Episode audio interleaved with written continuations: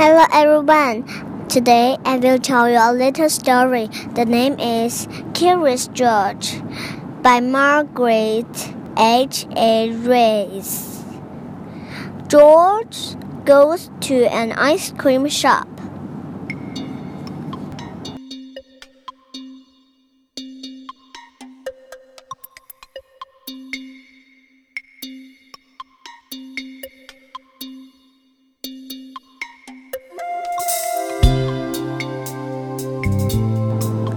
George and his friend were cleaning the house.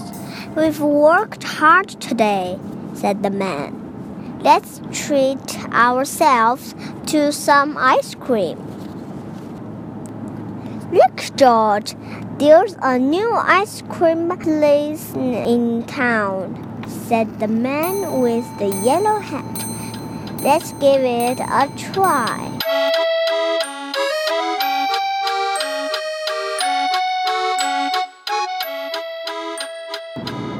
We've come to try your ice cream, the man said to the owner. I'm glad someone has, said Mr. Herb. Come on in. I just opened the place and no one knows I'm here yet.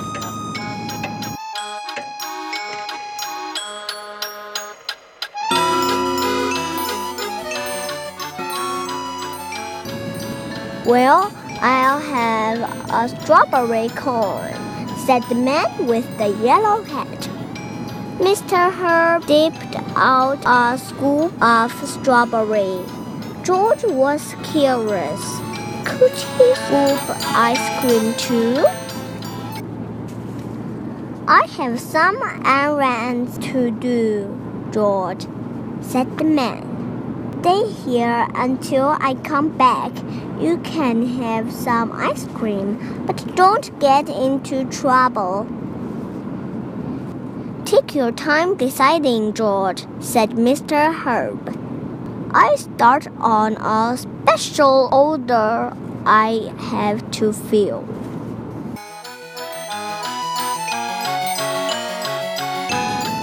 George couldn't make up his mind. There were so many flavors to choose from. Mr. Herb was busy filling a bowl with ice cream. This is my first big order. It's for a party and it has to be just right. Just then the phone rang. That might be another order, said Mr. Herb, and he went to answer it. The next thing you know, George had climbed onto the counter and picked up the scoop. He dipped it into the banana ice cream and put it in the bowl. Then he dug into the strawberry, the nutty walnut, the raspberry, and the chocolate. Soon there was a mountain of ice cream in, in the bowl. George was just about to put vanilla on top of peppermint when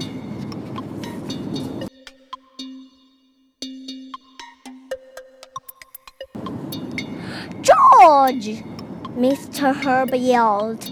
That's not what my customer ordered. Now I have to start all over again, he said. Get away from here, Mr. Herb was angry.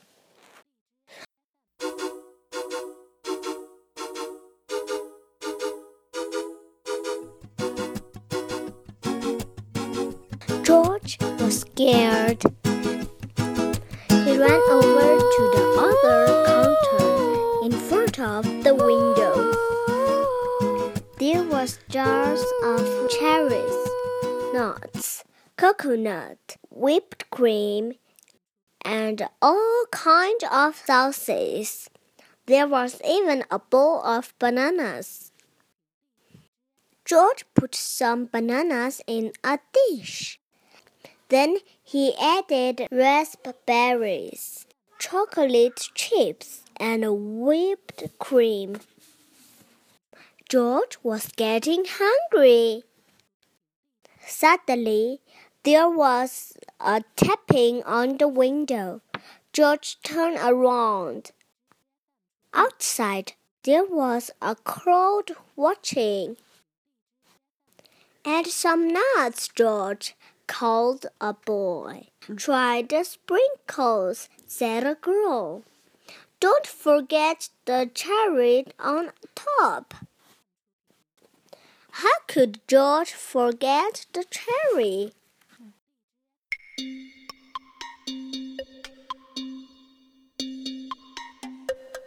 Just as George was about to taste him his masterpiece, Mr. Herb came over. He was still angry.